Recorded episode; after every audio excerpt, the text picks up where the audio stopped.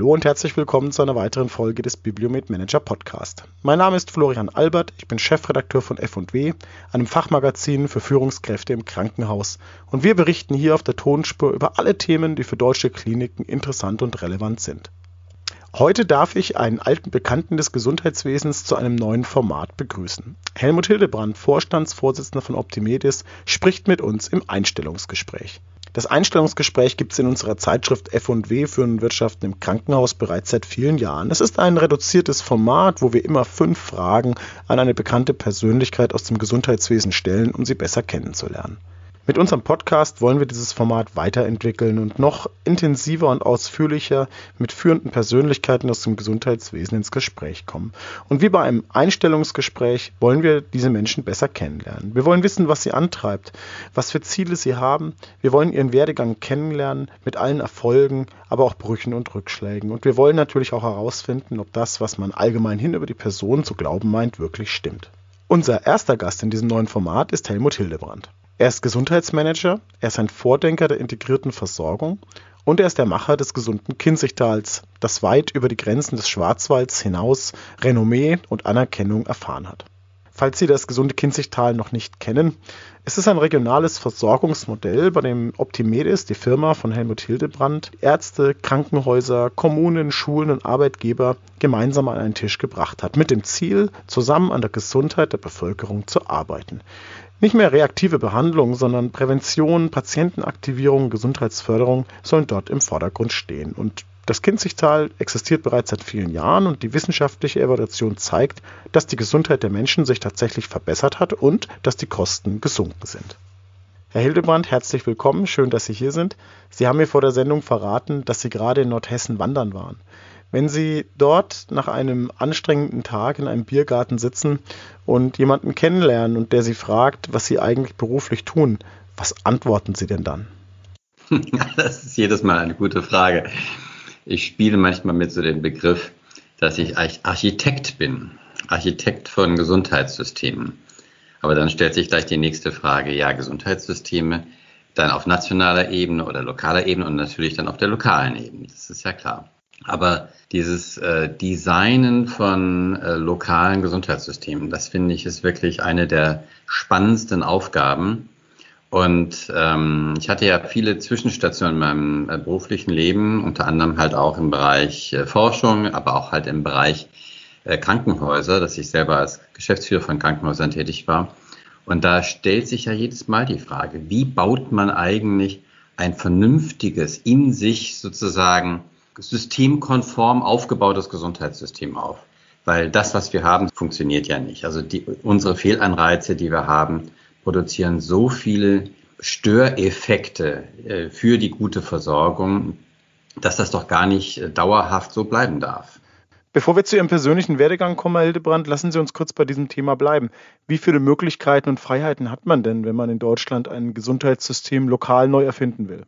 Naja, eigentlich hat man eine ganze Menge Freiheiten. Also das war ja der, der besondere Clou ähm, der 2000er Gesundheitsreform, dass sie mit der integrierten Versorgung die Option möglich gemacht hat, dass willige Partner auf der Seite der Provider, auf der Seite der Krankenkasse und der Seite derer, die so etwas äh, vom Management her aufbauen können, zusammenkommen können und das aufbauen können. Also wir haben eigentlich formal gesehen mit dem Paragraph 140 ganz viele Freiheiten, lokale Systeme zu gestalten, zu designen. Wir brauchen nur die Partner dafür.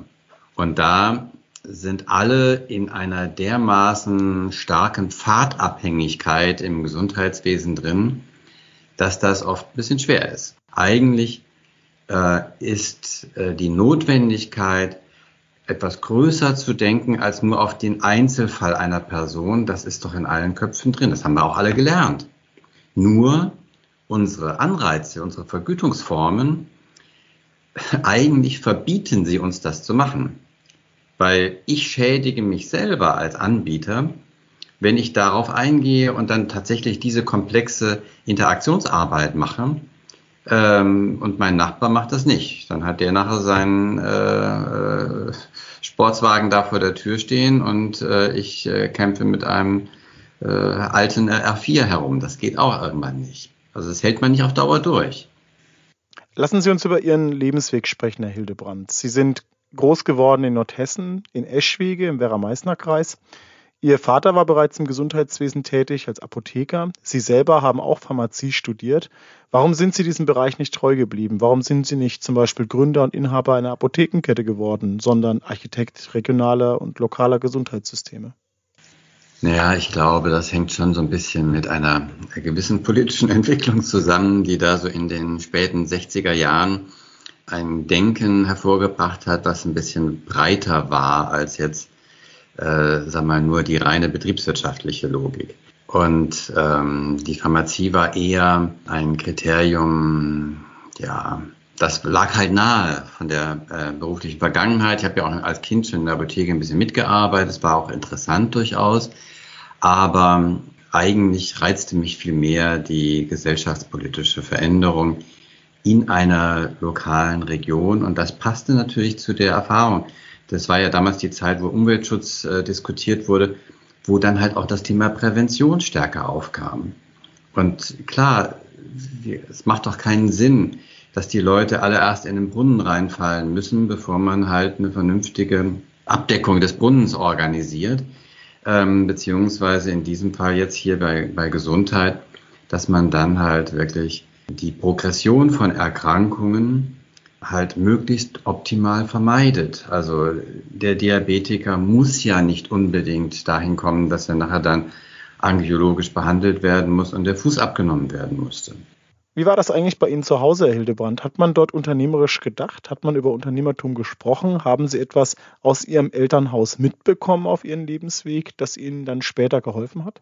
Ja, das hat, glaube ich, schon so eine Bedeutung gehabt. Äh, ich habe ja immer das Werden von meinem Vater halt auch miterlebt, also mit seinen unternehmerischen Risiken auch, der von einer, Ange von einer Angestellten-Situation in der Apotheke dann eine Pacht übernommen hat, dann eine eigene Apotheke aufgebaut hat und das war, hat immer natürlich auch was mit Risikotragen zu tun und das hat mich, glaube ich, schon auch so, sagen wir mal, mutiger gemacht. Sie haben in Marburg studiert. Sie waren dort auch in der Sponti-Szene aktiv, habe ich gelesen. Wie viel Sponti steckt denn noch in Helmut Hildebrand? Also ich sehe das schon so, dass das nach wie vor ähm, eine große Bedeutung hat. Äh, ich hatte Glück gehabt, dass mich so diese ganzen sehr äh, orthodoxen Parteien nie gereizt haben. Ich hatte ja auch das, die Erfahrung der äh, damaligen Zonengrenze. Ich komme ja aus dem Zonenrandgebiet direkt davor. Also insofern hatte mich all das nicht gereizt und weder die ähm, maoistische noch die ähm, äh, kommunistische Variante gereizt, aber dieses unabhängige Denken und dieses äh, Denken manchmal auch vielleicht mal gegen den Strich, das hat mich, glaube ich, sehr geprägt. Und ähm, das reizt mich auch nach wie vor. Also die Analysen von Daniel Cohn-Bendit interessieren mich nach wie vor, lese ich mit Freude, wenn ich da was äh, dazu finde. Und ähm, ja, das beschäftigt mich. Politik ist ein gutes Stichwort. Als Sie nach Hamburg gezogen sind, haben Sie dort nicht nur für die WHO gearbeitet, sondern Sie waren auch für kurze Zeit Mitglied der Hamburger Bürgerschaft. Warum ist diese Episode so vergleichsweise kurz gewesen und sind Sie als Nachrücker in die Bürgerschaft gekommen?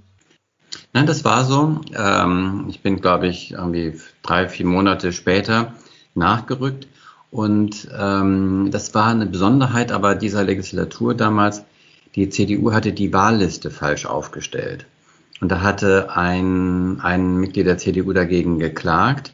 Und dadurch hat das Hamburger Verfassungsgericht dann diese Legislatur abgekürzt. Ich glaube, wir hatten dann nur zwei Jahre, ungefähr zwei Jahre Legislatur. Und in der Zeit sind auch bei uns die Kinder geboren äh, und äh, das hat dann doch gezeigt, also ein guter Vater sein wollen, auf der anderen Seite äh, politisch aktiv sein wollen. In Hamburg ist ja ein Freizeitparlament, also ab 16 Uhr war das damals sozusagen die übliche Zeit. Und ähm, ein eigenes Unternehmen aufbauen, das ähm, hat sich dann doch äh, schwer getan. Also insofern war ich dann, also es hat mit großer Begeisterung das gemacht und es hat mir auch viel Spaß gemacht und viel Erfahrung auch gegeben aber dann habe mich nicht wieder beworben für eine weitere Legislatur. Ist das Kapitel Politik für Sie ein für alle Mal beendet und waren Sie nie versucht, diesen Weg vielleicht doch nochmal einzuschlagen? Im Grunde ist das ja nie zu spät. Ich meine, man sieht ja jetzt, äh, mit welchem Alter die Kandidaten in den USA antreten. Also mal schauen, was da noch kommt. Sie waren ja damals für die Grünen in der Bürgerschaft. Sie beraten die Partei seit vielen Jahren über die Hans-Böll-Stiftung. Wenn Sie es mal kurz und knapp auf den Punkt bringen sollten, was macht denn grüne Gesundheitspolitik im Kern aus? Was unterscheidet sie von der anderer Parteien? Ja, ich glaube schon, das ist der Blick ähm, ein bisschen jenseits der äh, klassischen ähm, äh, Kooperationsformen. Also ähm, Grün könnte man sagen, ist ja so ein bisschen dieser Blick auch von unten. Was bedeutet eigentlich, welche Rolle haben eigentlich Patienten, welche Rolle haben die unterschiedlichen Berufsgruppen im Gesundheitswesen? Und ist das, was wir kooperatistisch auf der nationalen Ebene organisieren, immer für jede Region die optimale Lösung? Und gibt es überhaupt äh, zentralistische Lösungen, die wirklich die Problematik vor Ort abdecken können? Und da ist, glaube ich, ähm, immer in der grünen äh, Diskussion der Blick stärker drauf, wir müssen auch schauen, gibt es nicht Besonderheiten auf der regionalen Ebene, dass von unten ein bisschen nach oben äh, Konzeption und Entwicklung und ähm, Lösung entwickelt werden muss. Die, das, die Herausforderung im Gesundheitswesen ist natürlich die, vieles muss auch national geregelt werden. Also wir brauchen eine sehr enge Zusammenführung von unten und oben an der Stelle. Nur, ich glaube schon, der Blick in den letzten Jahren ist äh, viel zu sehr zentralistisch äh, geworden und äh, hat geglaubt, dass von oben alles geregelt werden kann. Und das ist ein absoluter Irrtum. Dann lassen Sie uns doch über das gesunde Kinzigtal sprechen. Das ist ja ein sehr gutes Beispiel für ein konkretes Projekt vor Ort. Sie waren in den 2000ern als Berater in Hamburg tätig, hatten sich schon intensiv mit der integrierten Versorgung beschäftigt. Wie sind Sie denn mit den Ärztinnen und Ärzten aus dem Kinzigtal zusammengekommen? Wie hat dieses Projekt begonnen? Ja, das war eine ganz witzige Situation, weil ich hatte anfangs verwechselt. Kinzigtal gibt es nämlich zweimal in Deutschland. Es gibt das, das Main-Kinzigtal, das so an der Grenze Hessen-Bayern äh, entlang geht, und das Kinzigtal im Schwarzwald. Als gebürtiger Hesse kannte ich aber nur das Kinzigtal, äh, was von Hessen aus funktioniert. Deshalb hatte ich, als der Anruf kam, äh, gedacht, na ja, ist doch wunderbar, dann kann ich mal wieder alte Freunde besuchen und ähm, fahr ins Kinzigtal. Das stellte sich dann aber relativ bald als Irrtum heraus. Insofern war dann der Schwarzwald auf einmal das Thema. Und es war ohne allzu jetzt große Erwartungen, weil das, äh, die Bewegung der Arztnetze ist ja schon ein bisschen älter. Ärztenetze sind halt nicht so ganz einfache Organisationen, weil es ist ja klar, es ist ein Verein, der wechselt äh, im Vorstand, je nachdem, alle sind äh, voll unter Strom und unter Last. Und ähm, da eine sozusagen, also eine strukturierte, gemanagte Arbeit zusammenzukriegen, ist gar nicht so einfach. Deshalb hatte ich eher angenommen, dass Krankenhäuser die viel besseren Partner wären für die Entwicklung von solchen regionalen Lösungen. Aber die sind auch in einer sehr starken Pfadabhängigkeit immer in ihrem Denken drin. Und das hat das dann doch eher erschwert. Insofern bin ich ohne große Erwartung hingefahren. Und dann hat sich das aber extrem angenehm dargestellt, weil das waren Leute, die hatten ihre Praxen abgezahlt. Die waren da jetzt nicht unter Hypothekendruck, äh, dass man äh, nach jedem Euro 20 äh, da irgendwie gieren müsste, sondern die wollten eher nochmal gucken, was können wir denn vielleicht doch besser gemeinsam auf die Reihe kriegen. Und ähm, das war also sehr angenehm und eher, ich hatte immer mal so gedacht, es waren so manchmal die Weißnacken, die das eigentlich mit mir da zusammen aufgebaut haben. Also eher so die, die vielleicht noch so fünf Jahre äh, vor sich hatten und gar nicht die Jüngeren interessanterweise. Und wie wichtig war die Anschubfinanzierung, die die Bundesregierung damals zur Verfügung gestellt hatte? Für die Kollegen war das jetzt nicht der Punkt, aber für die eigenen, also man braucht, um in einer Region eine andere Organisation aufzubauen, braucht man ein eigenes Management dafür. Und das muss natürlich irgendwie in der Start-up-Phase bezahlt werden können. Ähm, die Kollegen hatten ja ihre Einnahmen aus den KV-Tätigkeiten. Also ob sie da nochmal 500 Euro oder 1000 Euro pro Monat mehr verdienen oder nicht, ist ehrlich gesagt für dort im Kinzigtal damals nicht so bedeutsam gewesen. Ähm, der wichtigere Punkt war, wie, wie bekommen wir denn ein Businessmodell hin, was auch wenn wir jetzt investieren in Verbesserungen, auch den Nutzen, der daraus entsteht bei der Krankenkasse, wieder zurückführt an denjenigen, der investiert. Und das war halt die Herausforderung. Aber dafür gibt es ja international Beispiele aus diesem Managed Care Umfeld in den USA, wie das gemacht werden kann. Und das haben wir dann halt übertragen und weiterentwickelt für Deutschland.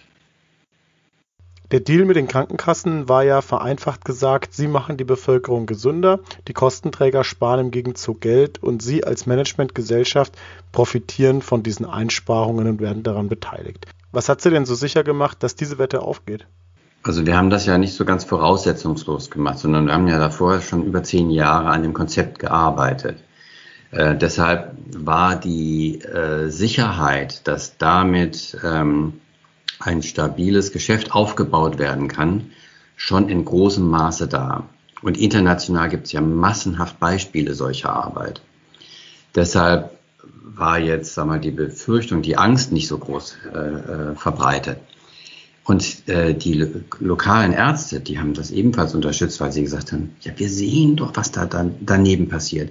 Wie viel Rettungsfahrten passieren, ohne dass sie notwendig sind was für Arzneimittel kriege ich als auf der Liste zurück vom Krankenhaus, wenn der Patient kommt, die an der Stelle unangemessen sind und nicht dauerhaft sinnvoll gegeben werden sollten. Und was sehe ich an äh, auseinanderbrechenden Versorgungskarrieren, wo ein Patient zwar von mir die Empfehlung bekommen hat, dass er äh, zu dem Facharzt gehen soll, aber ein halbes Jahr später kriege ich mit, der war gar nicht bei dem Facharzt gewesen. Also sozusagen solche Stabilisierungen von von äh, Pathways aufzubauen, müsste doch eigentlich ein Ergebnis bringen. Und das Negativste wäre gewesen, wir schaffen es nicht. Und dann hatten wir Sonderkündigungsoptionen drin in dem Vertrag, dass wir dann gemein, also wir als Managementgesellschaft, Gesundes Kinzigtal GmbH, wie aber auch die Krankenkasse dann vorzeitig hätte kündigen können. Gab es einen Moment in diesen Jahren, wo Sie fürchten mussten, das funktioniert vielleicht doch nicht? Ja, es gab ein, ein Jahr, wo wir äh, einen Rückschlag hatten, wo wir ähm, gemerkt haben, also die, wir haben ja das Verfahren, dass die Krankenkasse praktisch alle die Aufwände, die für Versicherte, die ihre Postleitzahl Wohnsitz haben im Kinzigtal, addiert und zum Jahresende dann praktisch die Abrechnung macht. Also was ist an Aufwendungen für diese Patienten entstanden und was sind die Einnahmen der Krankenkasse, die ja inzwischen risikoadjustiert aus dem, Morbi äh, aus dem Gesundheitsfonds kommen. Was ist da dagegen? Und dann sieht man, wie ist das Verhältnis Einnahmen gegen Ausgaben? Und das haben wir über alle Jahre jeweils jedes Jahr wieder analysiert. Und das sah eigentlich relativ stabil aus nach der, ähm, ab dem Jahr 2010, 2011. Aber wir hatten dann im Jahr 2016, glaube ich, nee, 2015 einen äh, gewiss, eine gewisse Delle, nicht, nicht groß, aber eine Delle, die durch den Verteilungsmechanismus, den wir dann mit der Krankenkasse vereinbart hatten, dazu führte, dass wir Geld zurückzahlen mussten. Von Geld, was wir schon als Abschlagszahlung vorab bekommen hatten. Und das hat natürlich dann schon Sorgen gemacht. Also sowohl auf der Mitarbeiterseite wie auch auf der Ärzteseite, wie auch bei uns. Was passiert da eigentlich? Ist möglicherweise unser, äh, sozusagen, wir haben ja dann schon acht Jahre gearbeitet, sind wir müde geworden? Haben wir, sind wir nicht schnell genug weiter vorangegangen? Oder sind wir zu schnell weiter vorangegangen? Haben wir die Ärzte überfordert in ihrer Mitarbeit? Also solche Fragen kamen dann natürlich. Hat sich alles wieder eingependelt, aber trotzdem, das war mal so, ein, so eine Zwischensituation. Herr Hildebrand, Sie haben vorhin so schön gesagt, dass für Sie eigentlich die Krankenhäuser der naheliegendere Partner gewesen wären für solche regionalen Versorgungsmodelle. Nun erleben wir derzeit eine Diskussion um die Zukunft der Krankenhausstruktur und auch der Krankenhausfinanzierung. Und es gibt auf einmal ganz neue Fürsprecher für mehr Regionalisierung, für regionale Versorgungsmodelle. Beispielsweise der Gesundheitsökonom Boris Augurski, der sich für das Capitation-Modell stark macht, das ja auch zum Teil von privaten Krankenhausunternehmen stark forciert wird. Wie schätzen Sie diese Diskussion ein und haben Sie vielleicht auch schon mit dem einen oder anderen Akteur gesprochen? Ja, ich finde das sehr interessant und beobachte das sehr aufmerksam. dass äh, gerade jetzt die privaten Krankenhauskonzerne, aber auch durchaus die kommunalen Kliniken in diese Richtung denken. Und das ist ja auch folgerichtig. In was für Probleme stürzen sich denn die privaten äh, Krankenhausbetreiber heutzutage? Ich meine, die Anreize, wie sie sind, produzieren fast zwingend für den privaten Krankenhauskonzern ein Problem. Er muss eigentlich an seinen Produktionskosten sparen, wenn er da noch seine 5% Rendite erwirtschaften will. Und das heißt, er kommt immer in die Verdächtigung, ne? du hast zu wenig Personal eingestellt, du hast zu wenig Ärztestunden, du hast zu wenig äh, Pflegekräfte eingestellt. Und dagegen sich zu wehren, ist äh, sehr mühsam für die. Und stattdessen zu überlegen, es gibt so viel Ineffizienz im, im Versorgungsgeschehen, dass es doch Sinn machen würde, mit einer Capitation-Lösung für eine ganze Region anders zu arbeiten. Dann könnte man viel klüger und viel besser prozessual abgestimmt arbeiten. Insofern ist das der Gedanke völlig naheliegend.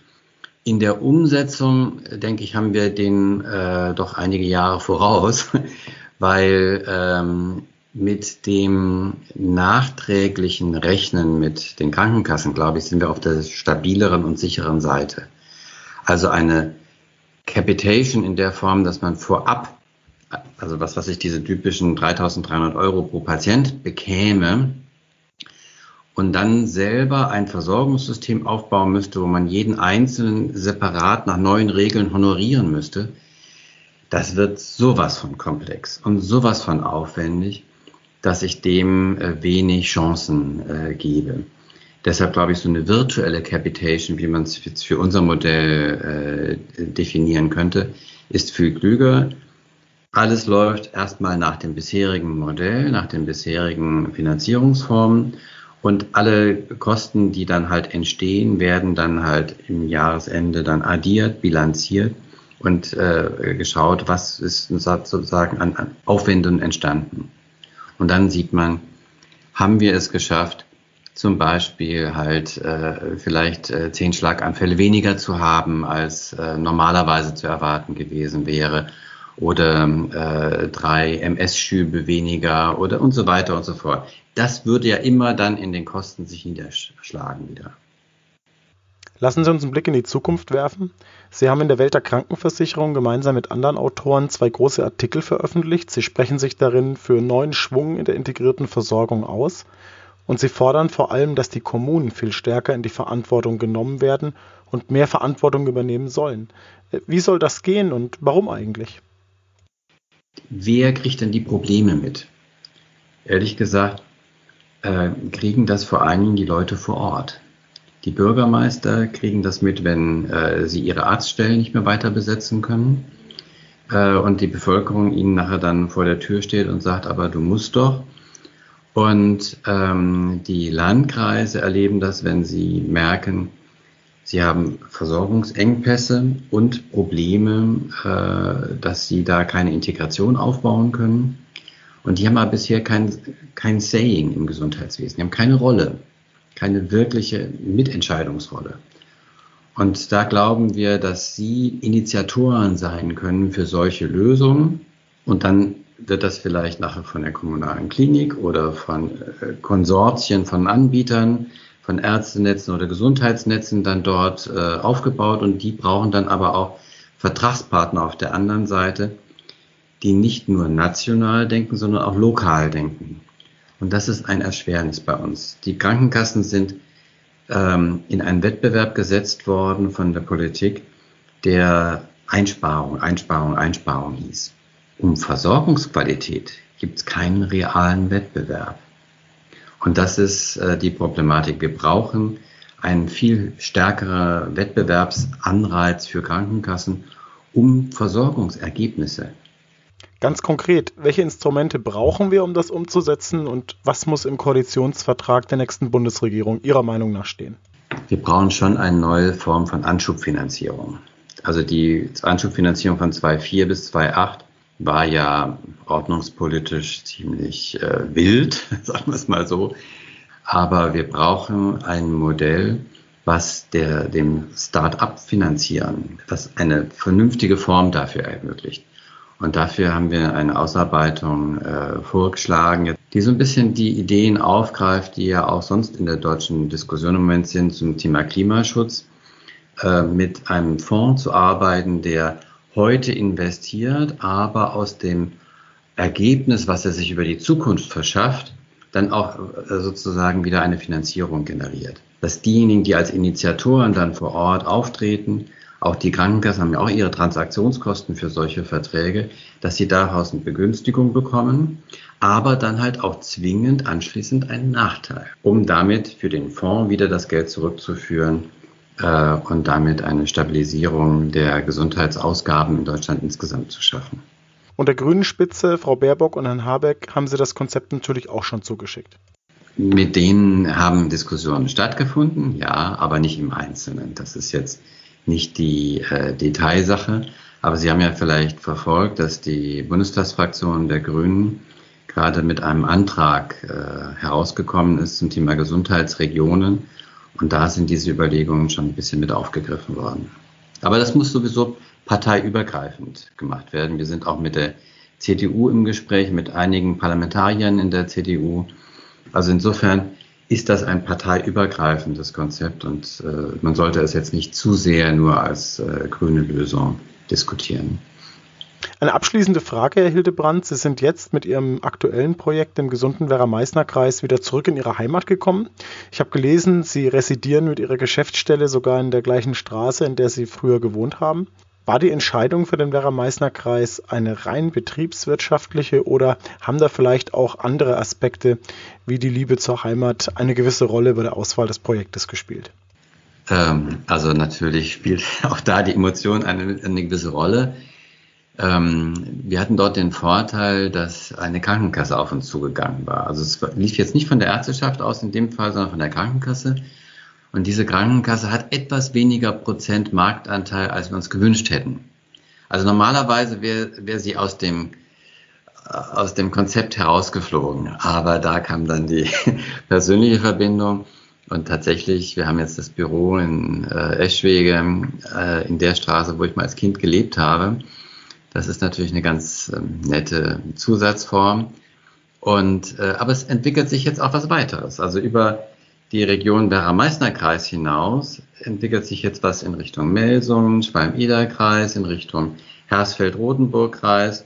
Wir hatten jetzt eine Anfrage von der Krankenkasse, die dann Kassel-Land mit äh, in den Blick genommen hat. Also es könnte sein, dass sich so ein ganzes Cluster dort aufbaut in Nordhessen, wo wir mit dieser Lösung ähm, sozusagen zusammenarbeiten können. Und das ist natürlich von Vorteil, wenn man dann auch in einer Region ein bisschen sozusagen sich gegenseitig befruchten kann. Wäre sehr schön und würde sehr reizvoll sein.